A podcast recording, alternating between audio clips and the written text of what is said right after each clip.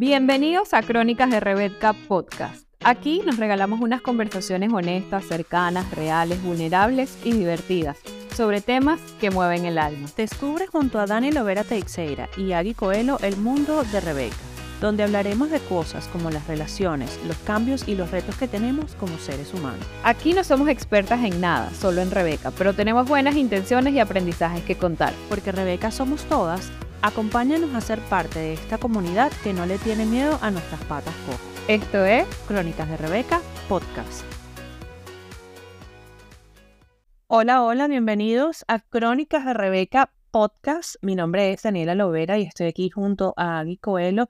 Estamos en el episodio número 18. Hoy vamos a hablar de actitudes que debemos promover para evitar que nuestras relaciones se conviertan en relaciones tóxicas. Este tema lo propuso Agui y bueno, siempre recordarles que estamos disponibles en Spotify, Apple Podcasts y Google Podcasts todos los viernes. Fati, ¿cómo estás? Bienvenida.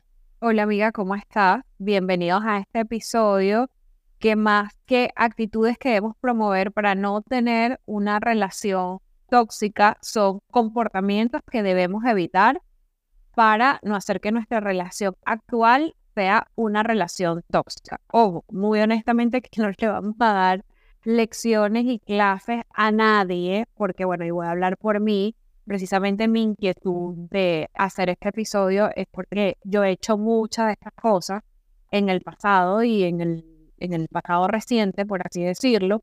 Entonces hacer este episodio venía un poco de recapitular todo lo que ha sido nuestra propia historia y conductas que identificamos en nosotras las cambiamos y nos dimos cuenta como que mm, me va mucho mejor en el momento en que yo dejo de hacer. Entonces a mí me parecía súper importante empezar por definir qué es una relación tóxica, porque ahora, y lo hablábamos antes de empezar a grabar, tener una relación tóxica o tu relación es tóxica es como el tema de los narcisistas, ¿no? Entonces ahora aplica para absolutamente todo. Cualquier cosa que no nos cuadre en una relación es que estamos en una relación tóxica. No, a ver, el conflicto es normal, la discordancia es normal en las relaciones, más bien es parte de las invitaciones para hacer crecer esa relación, los momentos difíciles, los de apatía, los de inconformidad, todo eso es normal y eso no quiere decir que sea una relación tóxica. Entonces partamos de que sí es una relación una relación o pareja tóxica es aquella en la que uno o ambos miembros experimentan patrones de comportamientos dañinos, destructivos o perjudiciales que afectan negativamente la salud emocional,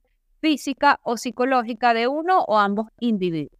Estos patrones tóxicos pueden manifestarse de diversas maneras y aquí es importante entonces tener en cuenta los indicadores para saber si en efecto es una relación tóxica o no y se dan cosas como la manipulación emocional, que también ojo con el concepto de manipulación y qué es manipulación, el control excesivo, la falta de respeto, la violencia explícita, verbal o física, la dependencia emocional, entre otros.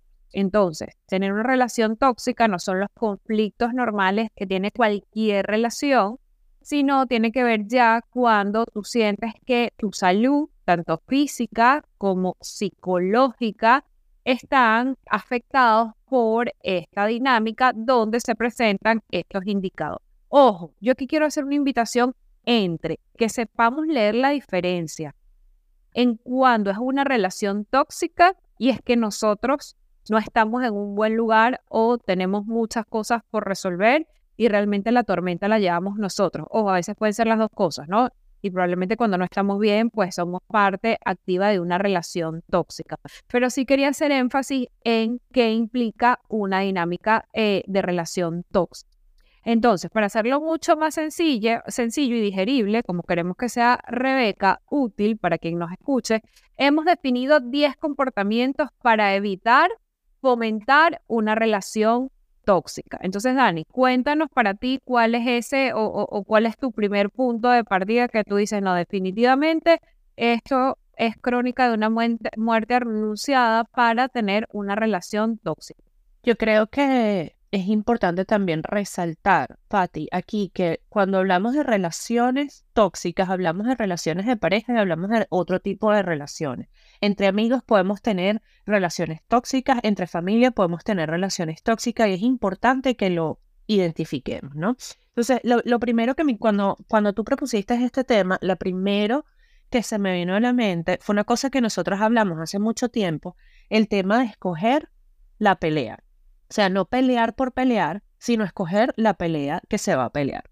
Por ejemplo, yo tenía la costumbre con la última pareja que tuve en Venezuela de pelear por todo Cristo. O sea, peleaba porque llovía, peleaba porque hacía sol, peleaba porque hacía viento, peleaba porque hacía... Y llegó un momento donde yo dije, esto cansa, esto agota, porque es el constante conflicto que no se resuelve entre dos personas en una pareja, que tú dices como que, bueno, pero aquí estamos para querernos o estamos para pelear. Entonces sí hay cosas, hay cosas que se tienen que discutir, hay, hay desacuerdos entre parejas que, que obviamente llevan a una discusión, los, hay peleas que se, o sea, las, las parejas pelean, los amigos pelean, las familias pelean, sin embargo, no se puede pelear por todo, todo el tiempo. ¿ok? Hay una de las cosas que yo me he dado cuenta, por ejemplo, conviviendo con personas que son menores que yo y que no, y que no son mi familia, hay cosas que no vale la pena pelear. Te voy a poner un ejemplo de en tema de convivencia, que es algo con lo que yo hubiese peleado con mi mamá o con cualquier persona que hubiese vivido por días y días y días. A mí no me gusta llegar a la cocina y que esté, bueno, yo no sé a quién le gusta eso, pero a ver, y que estén todos los platos sucios y que lo, justamente lo que yo voy a utilizar esté sucio. Y que yo sé que la persona que lo, que lo terminó de utilizar lo haya dejado ahí. En cualquier otra situación, yo hubiese dicho, esto es razón de, de pelea. O sea, esto es razón de conflicto porque es algo que pasa una y otra y otra y otra vez. Sin embargo, yo tomé la decisión, a mí no me cuesta nada hacerlo y no me molesto conmigo, mi, conmigo misma haciéndolo. Entonces yo me ahorro una pelea con la gente con la que convivo simplemente por mi paz mental. Y esto se puede, esto se puede transmitir a otro tipo de relaciones. O sea, hay gente que pelea todo el tiempo con sus parejas porque dejan la ropa en el piso, porque dejan la toalla en el piso, porque dejan la, las medias en la sala. Si no te cuesta nada recogerlas y ponerlas en la ropa sucia, y no te, y no te pasaste el día mal porque la recogiste la pusiste en la ropa sucia, ya está, te ahorraste una pelea. Porque pelear sobre las mismas cosas desgasta la relación. Y era lo que decíamos en, el episodio del tema de los celos. Cuando siempre es esa misma discusión, esa misma discusión, le vas quitando un poquito al cariño, le vas quitando un poquito al apego, le vas quitando un poquito al interés. Y llega un momento en que tú dices, bueno, mí ya no me interesa, o sea, si todo lo que tú vas a dar a mí es conflicto, yo me aparto de ti, yo me alejo de ti y dejo esta relación de, de lejos, ¿no? Aprender a discutir con tu pareja es súper importante y lo vamos a hablar más adelante en tema de la, de la comunicación entre las parejas porque es importante saber cómo lidiar con el conflicto. Entonces yo creo que es súper importante solo escoger las peleas que valen la pena pelear. O sea, hay tantos puntos que dijiste de tu comentario que nos da para, para otro podcast. Por ejemplo, sí, además que eso es como una cosa universal. El tema de los platos en el, en el fregadero, eso es mucho más que los platos en el fregadero. Mi hermana, y si eso le, le toca las fibras con alguien que convive, pero no tienes una relación íntima, íntima de pareja, cuando es una relación de pareja, escala porque no es solamente los platos los platos ahí y los platos es una representación porque para cada, o sea, yo, no sabría tanto a los platos, pero hay como que otros ejemplos de, de, eso. El tema de cómo el conflicto va contaminando la relación también es un súper tema y la asertividad a la hora de comunicarnos que, que, que, que lo vas a tocar adelante. Pero bueno, toda tu intervención se desprendía un poco de cosas que tenemos que grabar otros, otros episodios, pero en, el, en efecto, tener controlados y ser súper conscientes sobre los conflictos y sobre todo cómo tenemos el conflicto, que era otro de los puntos que decía, no es, no es tanto el, el desacuerdo, es cómo es ese desacuerdo, qué tan escalado es ese desacuerdo, eso hace toda la diferencia. Número, eh, comportamiento número dos, que hace que una relación se vuelva tóxica? El control. Querer mitigar nuestra ansiedad, nuestros miedos, nuestras inseguridades a través de establecer mecanismos de control hace que sea una relación poco sana. O sea, primero porque de alguna manera estamos tapando eso que tenemos que resolver. Cosas como, por ejemplo, bueno, como yo tengo esta inseguridad, yo no quiero que tengas amigas mujeres. O en una pareja, no sé si es una pareja eh, homosexual o una amigo del género del cual tú te sientes atraído. Eh, yo no quiero que si practicas este deporte, tiene que ser en un horario donde yo me siento cómoda. O sea, hacer, establecer esto, es controlar al otro para evitarte tus inseguridades y tus conflictos. Eso es una bomba de tiempo. Primero, porque no te invitas a hacer el trabajo que tú tienes que hacer para resolver eso. Segundo, es lo que yo aprendí con los años, que incluso es una falta de respeto. O sea, es una falta de respeto con la capacidad de, con la libertad, con el valor de la libertad que, que tenemos todos. Tercero, es también, además, y esto también lo aprendí con los años, si tú quieres estar con alguien, quieres, quieres que ese, o al menos lo que quiero yo, que alguien con toda la libertad del mundo siempre me escoja a mí. O sea, que no sea que tenga que haber unas reglas de juego que lo obliguen. O sea, que quiera estar temprano en la casa porque quiere y le provoca estar temprano que no quiera estarse bochinchando con otra gente, no porque él sabe que eso va a ser la, tercera guerra mundial, sino porque de verdad no le provoca. Entonces, esto yo aprendí con los años, es como que ten toda la libertad posible para que me escojas libremente a mí. Ojo, hay que hacer una clara distinción entre una actitud controladora y un límite. O sea, un límite es algo que tú sabes que te sirve a ti y que además tú negocias y que es un acuerdo. Oye, la hora para llegar a la casa, casa, o sea, nadie va a llegar a las 8 de la mañana. Hablo en mi caso, la gente que no le importará que llegue a las 8 de la mañana. Pero si estás en una rumba, dependiendo cómo sean las cosas, yo entiendo que se pueden hacer las 3, las 4, las 5, pero hermanito, a las 8 no vas a llegar. O sea, ojo, y también hay como sus excepciones, porque de verdad si se pegó una rumba con otra rumba y otra rumba y me llamaste y, sabes, y todo fue como natural también. Lo que sí quiero decir es que tampoco confundamos los límites sanos acordados que son parte de, un acuerdo a el tema del control. O sea, yo me acuerdo que yo una vez tenía una conocida que ella decía, ojo, de verdad no soy yo, o sea, yo sí tuve mis épocas de loca, de loca, pero esto sí no lo llegué a hacer. Que ella decía que ella estaba pendiente del tanque de gasolina del esposo. Entonces ella ya sabía por sus trayectos cuál era el ritmo que se gastaba. Entonces si era más, o sea, tercera guerra mundial. Entonces el tema del control genera una relación tóxica primero contigo misma, con el que ejerce ese control. Segundo también con la otra persona, porque más la otra persona o es demasiado pushover, que no es una persona sana para estar, o si no se va a agotar, a, lo mejor lo va a hacer al principio por tratar de llevar la fiesta en paz y luego se va a cansar de ti te lo va a terminar haciendo peor porque está obstinado a estar controlado y a nadie le gusta estar excesivamente controlado. Entonces, punto número dos, el tema del control. Y es muy importante rescatar allí que a nadie le gusta estar controlado. Y al final, lo que esa, lo que esa actitud de control va a generar es la mentira, el esconderse, y te, y te digo esto porque yo me acuerdo estando en la universidad, una chica que estudiaba conmigo era súper controladora con el, con el novio del momento, que ella decía cada vez que salían de rumba, él le tenía que repicar al celular de ella desde su casa, desde su teléfono fijo, para ella saber que él estaba dentro de su casa y la hora y controlarle la hora. Y llegó un punto donde él la dejaba ella en su casa, se iba él para su casa, le repicaba y volvía a salir. Entonces, ¿qué ganas tú con controlar a alguien de esa manera? Es lo que tú dices, tú no le estás dando la libertad de que te escoja, lo estás obligando a que te escoja, lo estás obligando a que esté contigo y que ese tiempo lo pase contigo, ¿no?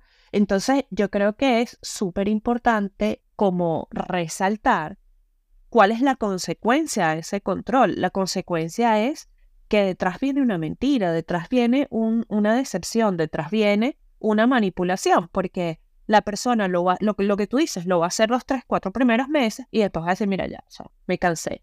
Contigo, chao para allá. ¿Sabes? Y, creo que es, Es súper importante resaltar eso.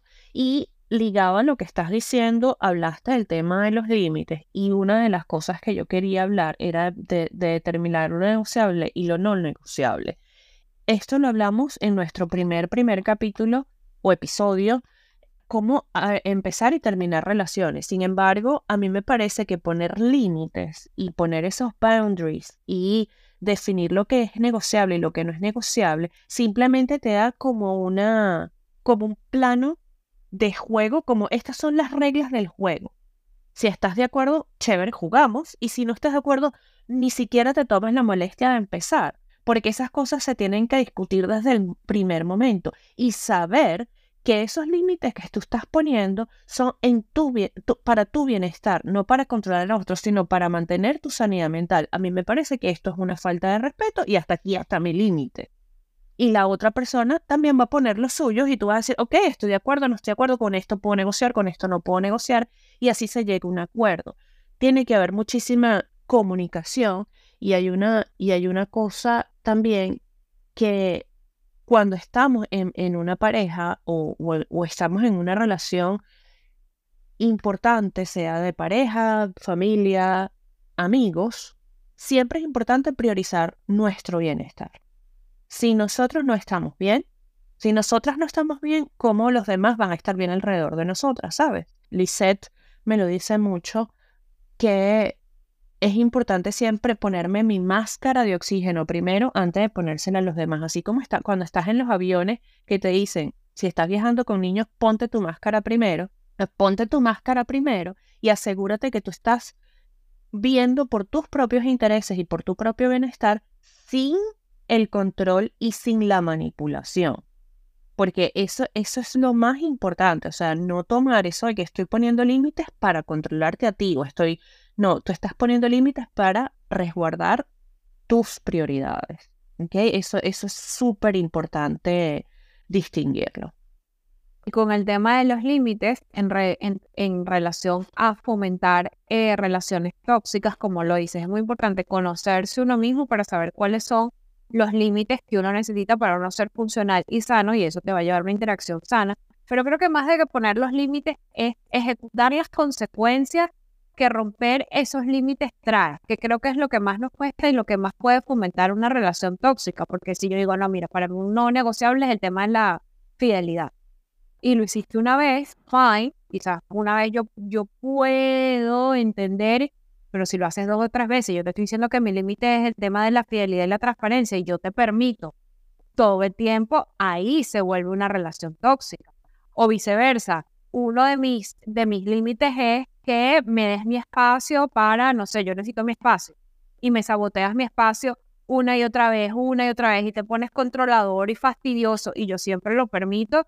O sea, el yo no establecer la consecuencia de mi límite genera una relación tóxica. Eso no es nada más los límites, porque somos buenísimos poniendo barreras, pero a veces ejecutar las consecuencias de esos límites nos cuesta más a nosotros que a la otra persona. Punto número tres, y es las actitudes pasivo-agresivas. Aquí yo culpable, culpable, culpable.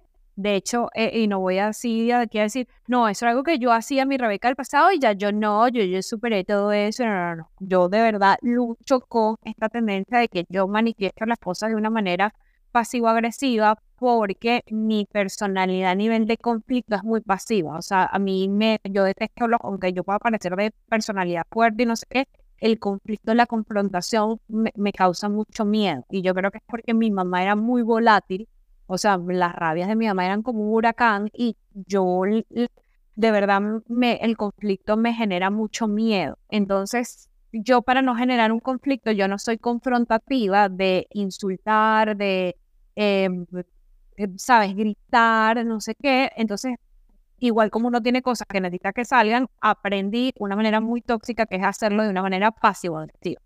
O con indirectas, eh, o con comentarios, o, con chistes, o con sarcasmo, o con una actitud de, de, resistencia, de no, no voy a hacer esto, o de abandonar, ah, bueno, entonces yo no quiero hacer esto. Y eso desgasta muchísimo, muchísimo las relaciones porque sé que se va a empalmar con el punto que tú vas a tocar de la comunicación asertiva. O sea, regla número uno, si no queremos tener una relación tóxica, las cosas tenemos que hablarlas de una manera que nos inviten a conseguirnos en el medio, a una manera en que nos inviten a escuchar al otro, a tener empatía y a ser muy honestos con lo que está, con lo que está pasando.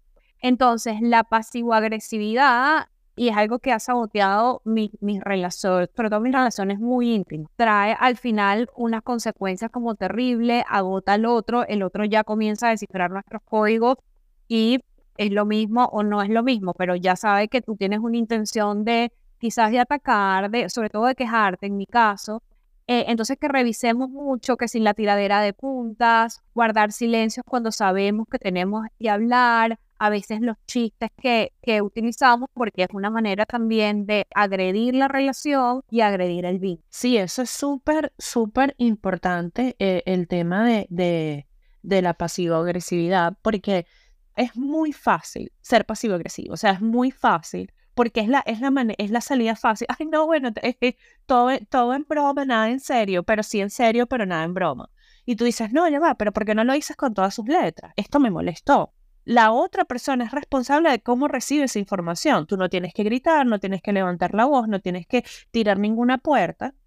Simplemente decir, esto, me, me esto es una falta de respeto, esto me molestó, esto me lastimó, y ya, porque al tomar esa, esa actitud pasivo-agresiva, lo que estamos haciendo es poniéndonos a nosotros en una posición de víctima y esperando y dándole 100% de la responsabilidad a la otra persona de que resuelva el conflicto sin nosotros traer el conflicto a la mesa. O sea, la persona que le la mente, tiene que soportar el sarcasmo y aparte tiene que resolver el conflicto. Ya va.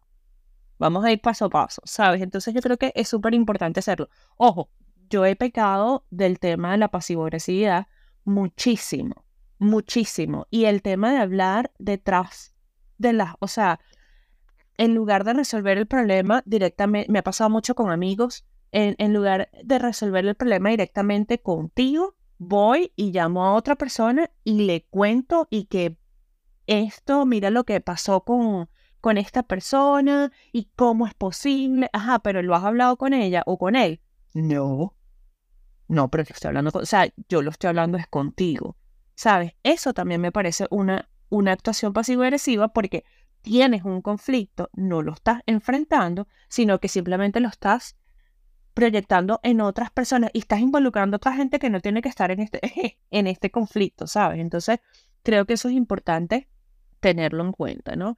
Habíamos hablado también del tema de la, la asertividad y la asertividad en la comunicación hemos hablado numerosas veces de lo que es ser asertivo, saber cómo decir las cosas y cuándo decir las cosas. Yo creo que el cuándo es más importante que el cómo. Si en ese momento tus emociones están al nivel más alto, tienes muchísima rabia, tienes muchísima ansiedad, tienes muchísima tristeza y quieres como que reventar al mundo, ese es el peor momento para comunicarte con, otra persona. Tenemos que aprender a decir, necesito mi espacio, necesito 10 minutos, necesito dos días, hablamos en un rato, en este momento no lo puedo hablar y que la otra persona lo respete, porque también pasa mucho y, y me ha pasado muchísimo con mi mamá, que yo le digo, no puedo hablar ahorita, no quiero discutir, porque no estoy en el momento adecuado para discutir contigo, tranco el teléfono y a los 10 minutos me vuelve a llamar para seguir discutiendo. Y yo no, o sea, no es 10 minutos, o sea, dame chance, yo te llamo y lo hablamos en otro momento y se genera esa, esa violación de la asertividad. O sea, no es el momento adecuado para hablarlo, no es el momento adecuado para resolver este conflicto, no es el momento, ¿sabes? Entonces, escoger el momento preciso para conversar es cuando has pensado en frío las cosas, cuando has dejado que la situación se marine un poco en tu cabeza a mí me pasó, por ejemplo, recientemente, estaba hablando con Lisette y Lisette me dice, cuando tengas esas emociones tan álgidas, tómate 24 horas. No lo traigas a la mesa inmediatamente. Tómate 24 horas, escribe cómo te sientes, drena, llora, patalea, tal, sola. Y en 24 horas, si te sientes igual, tráelo a la mesa. Si en 24 horas tienes otra visión de la, de, de la situación, entonces trabaja en esa visión, no en, no en las emociones que dejaste de sentir. Eso también es asertividad. Tomarte el tiempo para procesar la situación y tomar las decisiones adecuadas para poder comunicarte con la otra persona, ¿no?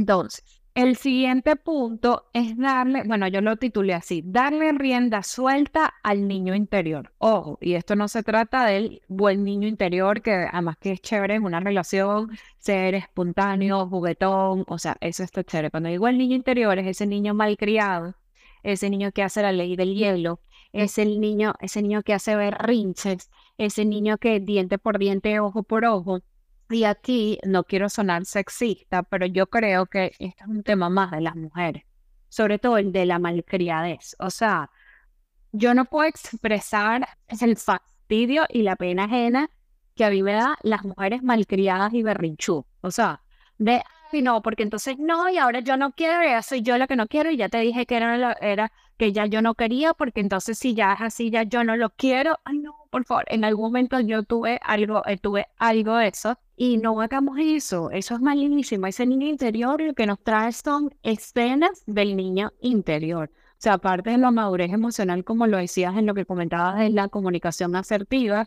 es llamar las cosas por su nombre, es comunicarlas siempre un espacio desde yo, yo necesito estas cosas, a mí me hizo sentir tal cuestión incómoda más que el berrinche, o sea, el berrinche y yo no sé por qué creemos las mujeres que eso es como sexy, es atractivo, el tema del berrinche, la malcriadez, no.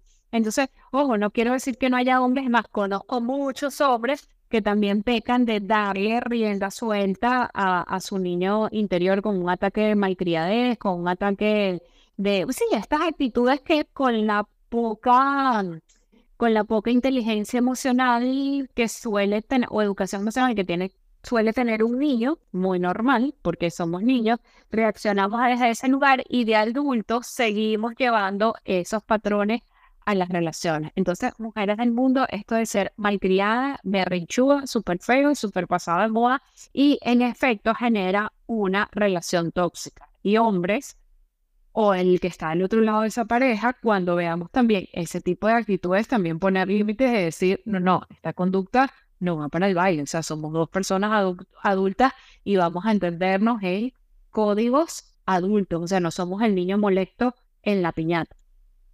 Eso me recuerda a uno de los episodios que yo escuché en uno de los podcasts que más consumo, que son esas actitudes que adquirimos o digamos que aprendimos de niños y que hemos tomado como default para reaccionar a un conflicto. Esta persona decía que su pareja, cuando empezaban el conflicto, lo más fácil era, bueno, me voy, salgo, porque así se acostumbraba en su casa, así se acostumbraba cuando esa persona era niña. Y él le puso límite, si estamos discutiendo, no puedes salir de estas cuatro paredes. O sea, tú no me puedes dejar solo en una habitación y tú te puedes salir porque no puedes huir del conflicto. O sea, esas, esas actitudes que aprendemos tenemos que saber identificarlas porque aparte son cosas que hacemos sin darnos cuenta, son, son conductas aprendidas que hemos repetido una y otra y otra y otra y otra vez en nuestra vida, ¿no? Entonces, yo quería también conversar sobre el tema de darnos tiempo y espacio para nosotros mismos durante esta semana, estábamos, cuando estábamos preparando nuestro episodio, estábamos hablando tú y yo, Agui, que a mí una de las tendencias que yo, que yo suelo tener cuando tengo pareja es quiero pasar todo mi tiempo libre con esta persona y estoy esperando que esta persona pase todo su tiempo libre conmigo. Entonces, el pretender que no somos que no somos dos personas individuales, que no somos dos personas con intereses separados, me costó muchísimo aceptarlo. Y yo creo que esa conducta me llevó a, tener muchas actitudes tóxicas en mis relaciones, sobre todo de pareja, porque yo decía, bueno, pero tú tienes dos días libres a la semana, ¿por qué no los quieres pasar conmigo? Bueno, pues yo tengo otras cosas que hacer, yo tengo una vida, yo tengo amigos, yo tengo familia, o sea, tú no eres el ombligo del mundo.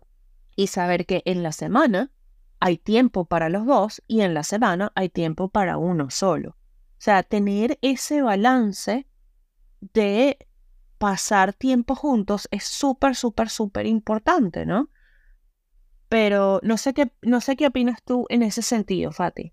Ah, no, total, el tiempo para tener para, para tiempo para uno y, y, yo creo que es una de las cosas que nos llaman a la sanidad de la pareja una vez más.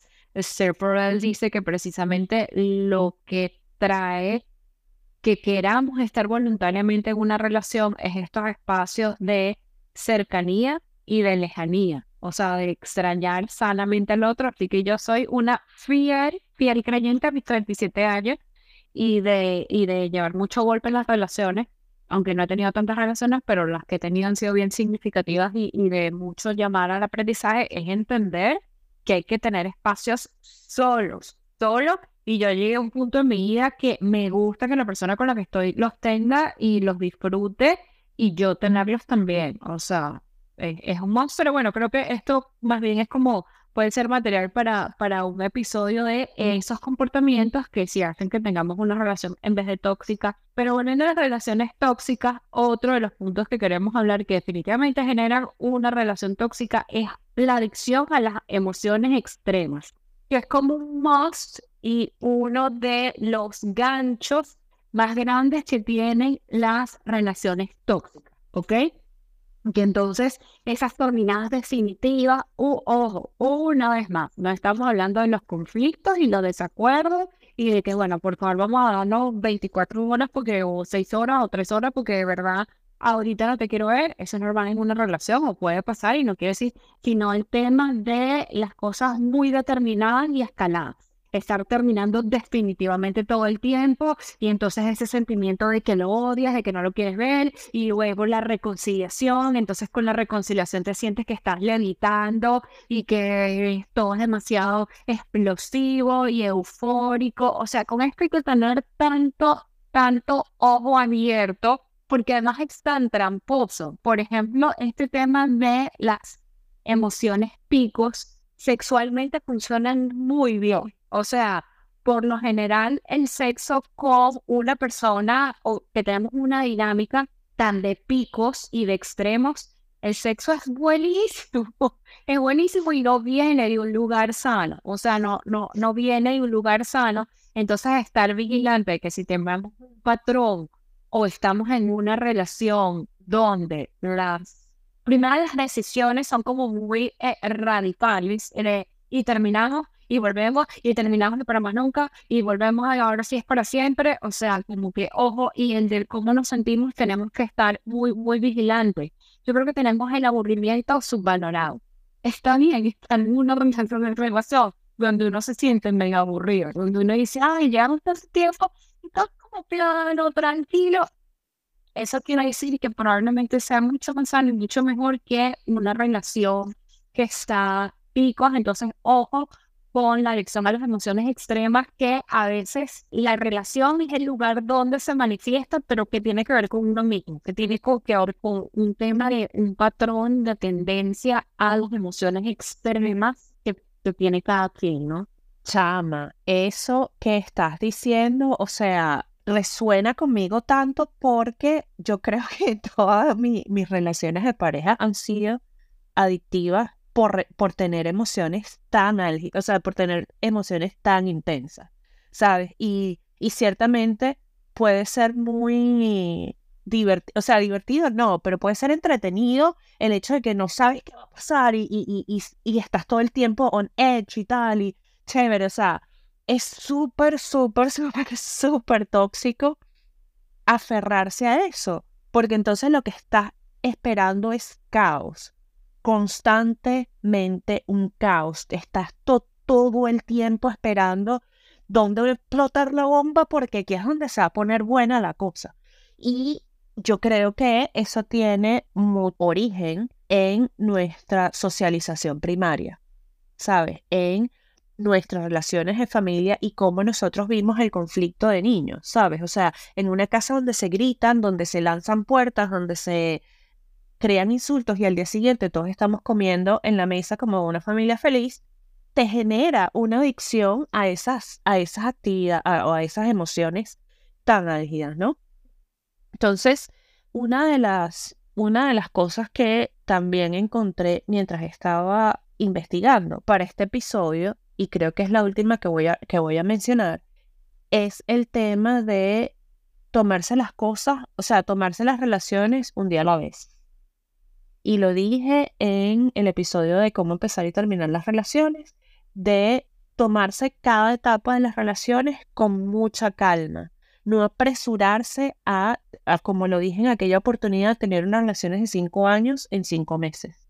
O sea, tratar de vivir todo muy rápido y de, porque lo que hacemos al vivir todo tan rápido es que omitimos lo crucialmente importante, las banderas rojas nos parecen medio anaranjadas, quizás amarillas y a, lo mejor hasta verdes, bastante daltónicos, y nos apuramos por tener una relación. Es que yo quiero tener esta relación con esta persona rápido y yo quiero casarme, yo quiero tener los muchachitos yo quiero en tres meses, ¿no? Ya va, date tu tiempo, porque esa intimidad de una relación establecida toma tiempo. Y es importante que, que le demos espacio a ese crecimiento, a conocernos mejor, a no apresurarnos. Y eso nos da la, la, la, la oportunidad también para, ¿sabes? Como cuando haces el, el, el test or learn, ¿sabes? Como el probar a ver qué es lo que funciona y lo que no funciona.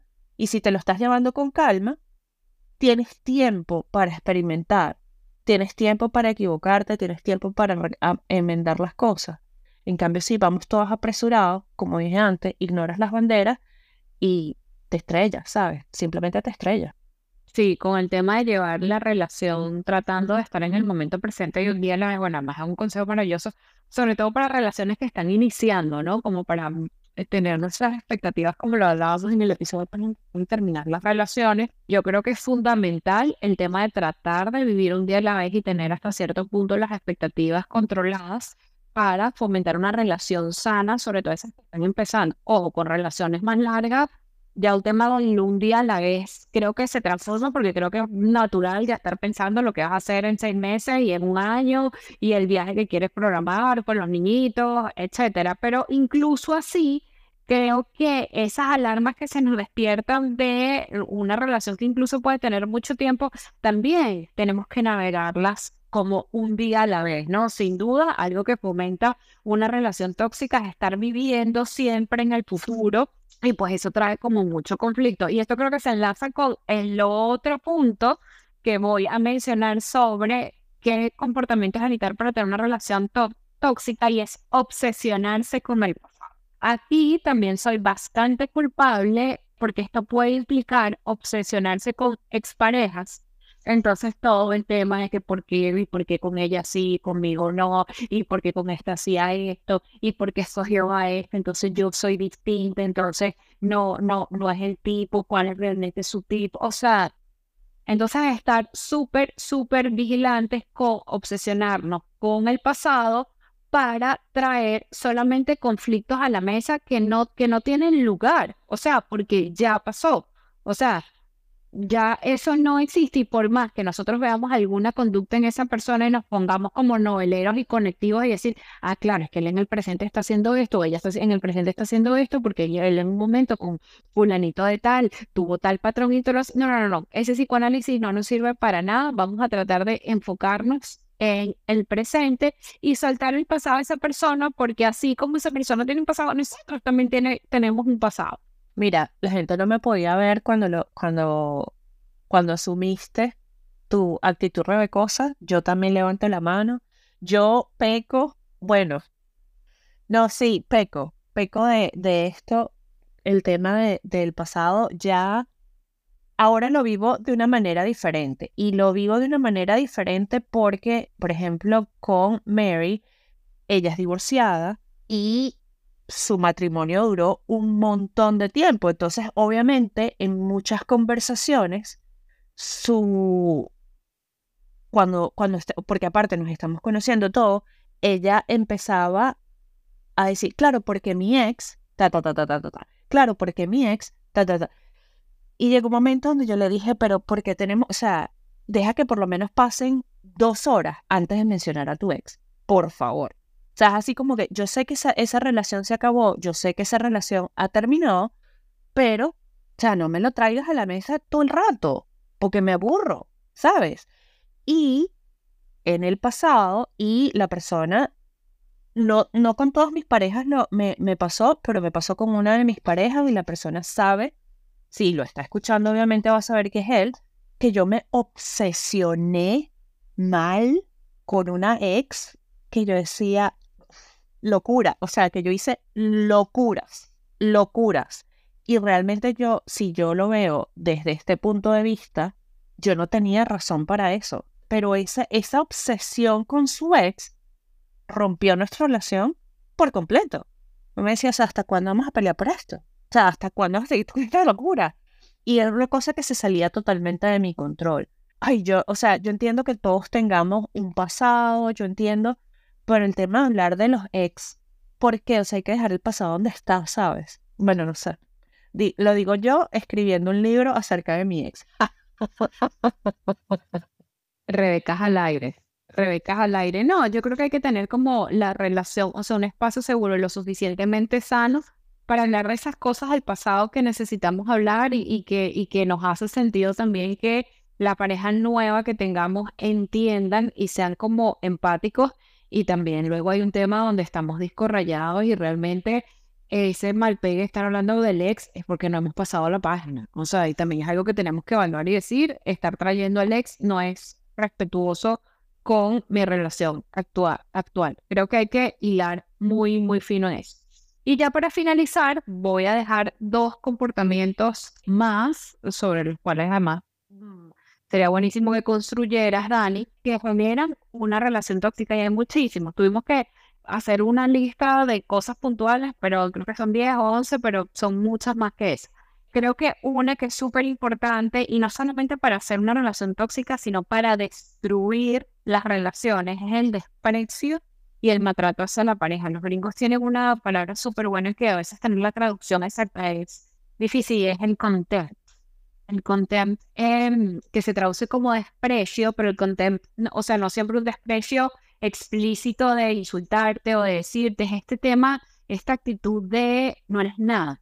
O sea, te rechazo, te omito, te odio, te trato con la mínima intención porque no me interesa. O sea, eso socava demasiado en la relación, eso genera demasiado dolor, eso hace que la persona que asume esta actitud ni siquiera explore de una manera sana y verbalice y exprese de una manera sana lo que le está pasando y el otro que lo recibe porque estaba en esa posición es, es, horrible, o sea, es una de las peores formas de maltrato en content. Y luego el maltrato, o sea, el maltrato, bueno, ni hablar del maltrato físico, si estamos en una relación donde se nos agrede físicamente y volvemos a repetir y repetir y repetidamente a justificar eso y estar ahí y son nosotros los agresores o incluso hay, porque a veces romantizamos mucho este tema y sí, en efecto, las mujeres son las más víctimas del tema de la violencia física, pero yo tengo amigas y conocidas que agreden físicamente a sus parejas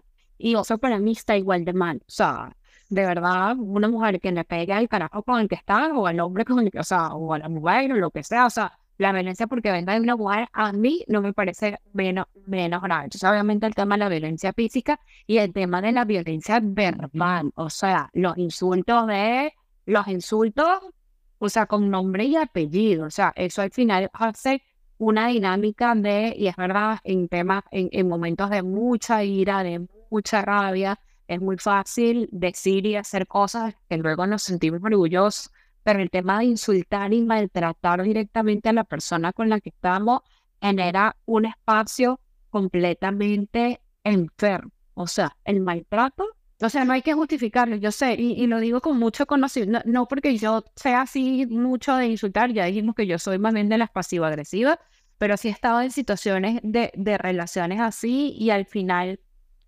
está bien, todos somos humanos, todos a veces decimos cosas que nos arrepentimos, pero ya cuando es un patrón, lo que estamos haciendo es fomentando una relación que es tóxica y que es enferma. Claro, ese comportamiento se puede ver también en, en relaciones de familia, ¿sabes? Porque yo, a ver, lo he dicho over and over and over again, yo tengo mommy issues, ¿qué puedo hacer? Y una de las, una de las cosas es que mi mamá me repetía de cuando, cuando discutíamos y peleábamos y todo aquello, que yo soy una persona difícil de, de tratar, yo soy una persona difícil de querer, yo soy una persona que si yo no cambio nadie me va a querer, nadie va a querer pasar la, vida conmigo, por eso yo me voy a quedar sola, etcétera, etcétera. Y esas cosas las empiezas a internalizar.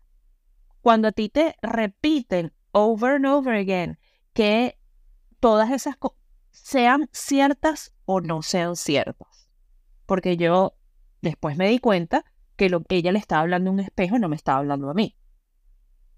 ¿Sabes? O sea, de eso, y, y, de eso vamos a hablar en algún momento porque, porque sí lo he traído a la mesa varias veces, el tema de mis mommy issues, y lo vamos a tener un, un episodio al respecto. Sin embargo, yo me di cuenta que ella le estaba hablando era un espejo. Entonces ahora yo estoy en un proceso de desaprender esas cosas que a mí me habían dicho en mi socialización primaria. Entonces es súper, súper importante saber identificar y, cuándo moverte de una relación que sea abusiva. Y lo que decías de el desprecio, yo creo que es súper importante que nosotros sepamos y entremos a las relaciones sabiendo cuál es nuestro valor y que nuestro valor no depende de la visión de otra persona.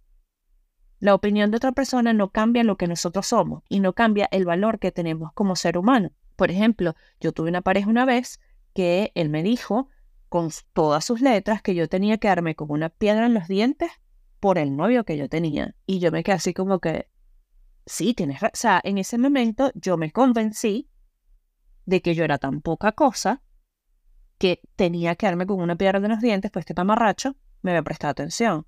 Y realmente no. Él se tenía que dar con una piedra en los dientes por el bombón que tenía al lado, ¿me entiendes? Entonces, yo creo que es súper, súper importante que nosotros entremos a las relaciones sabiendo cuál es nuestro valor y que no permitamos y que de verdad pongamos esos límites de los que hablábamos antes, protegiendo nuestro valor y nuestra, y nuestro, y nuestra, y nuestra autoestima. Porque esos comentarios, ese desprecio, y esos comentarios agresores y esa violencia verbal lo que busca es restarnos importancia a, nuestro valor como ser humano, ¿no? Y por último, el último que quería dejar para el tema de cosas que fomentan y hacen que una relación sea tóxica es la falta de coherencia y transparencia.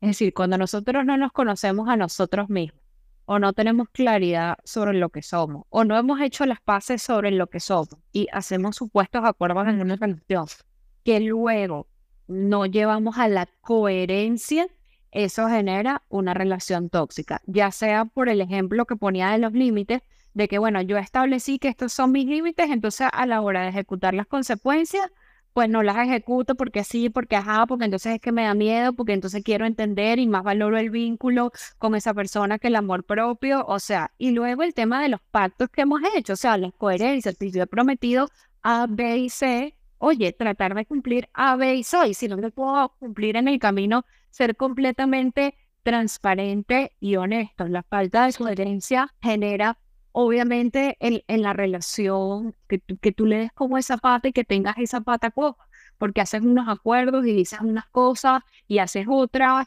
eh, una expectativa y terminas dando otra cosa, dices que eres una cosa en la relación y te comportas completamente distinto. Entonces creo que el tema de la coherencia es indispensable para tener una relación.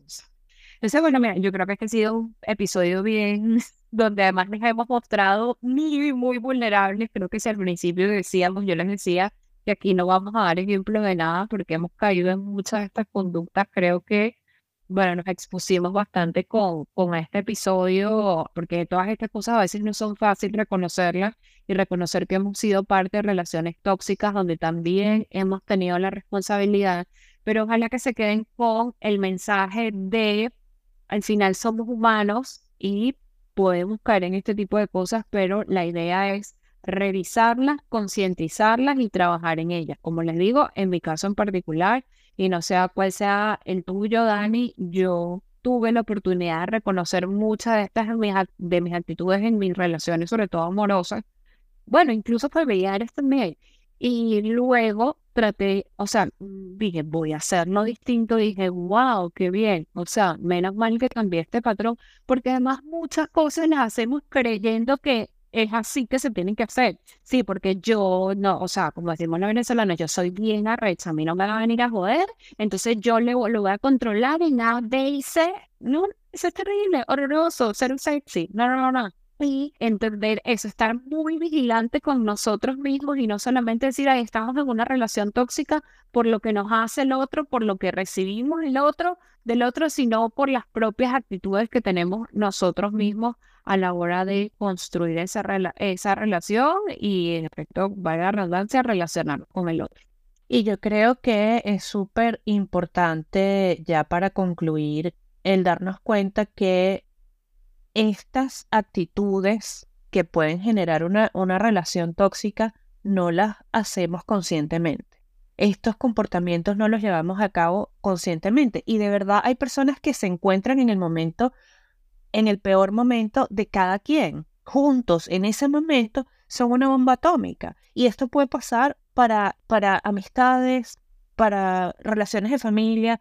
O sea, tenemos que estar súper conscientes y, siempre echar la mirada hacia adentro, porque como me dice Lisa todo el tiempo, eres tú. Esto se trata sobre ti y las únicas cosas que tú controlas son tus actitudes y tus emociones trabaja en ello y luego relacionate con otros. Obviamente nosotros no podemos controlar las emociones de otra persona. Nosotros no somos responsables por las emociones de otra persona, ni las actitudes, ni los comportamientos. Y podemos agarrar a una persona en un súper mal momento y empezar a relacionarnos con ella en el peor momento posible y eso está destinado al fracaso. Sin embargo, estando consciente de, uy, no estoy en mi mejor momento, creo que no es el momento de empezar una relación nueva vamos a empezar con una amistad a ver cómo nos va.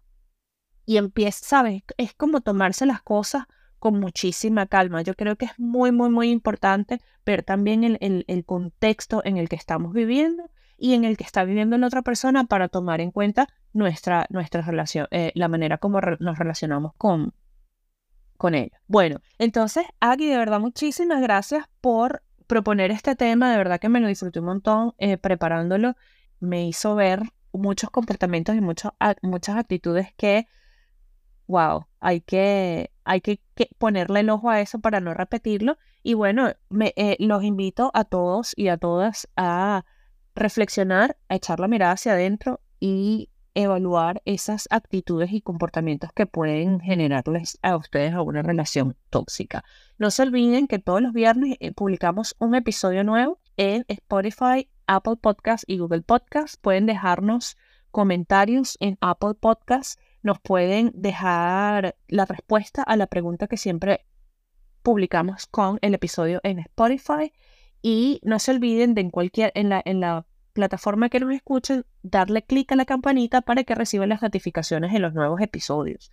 También pueden comunicarse con nosotros a través de nuestro correo electrónico que es crónicas.rebeca.gmail.com y encontrarnos en Instagram como crónicas.rebecapod. Muchísimas gracias por acompañarnos. Mi nombre es Daniela Lovera y en nombre de Coelho me despido por hoy. Hasta la próxima.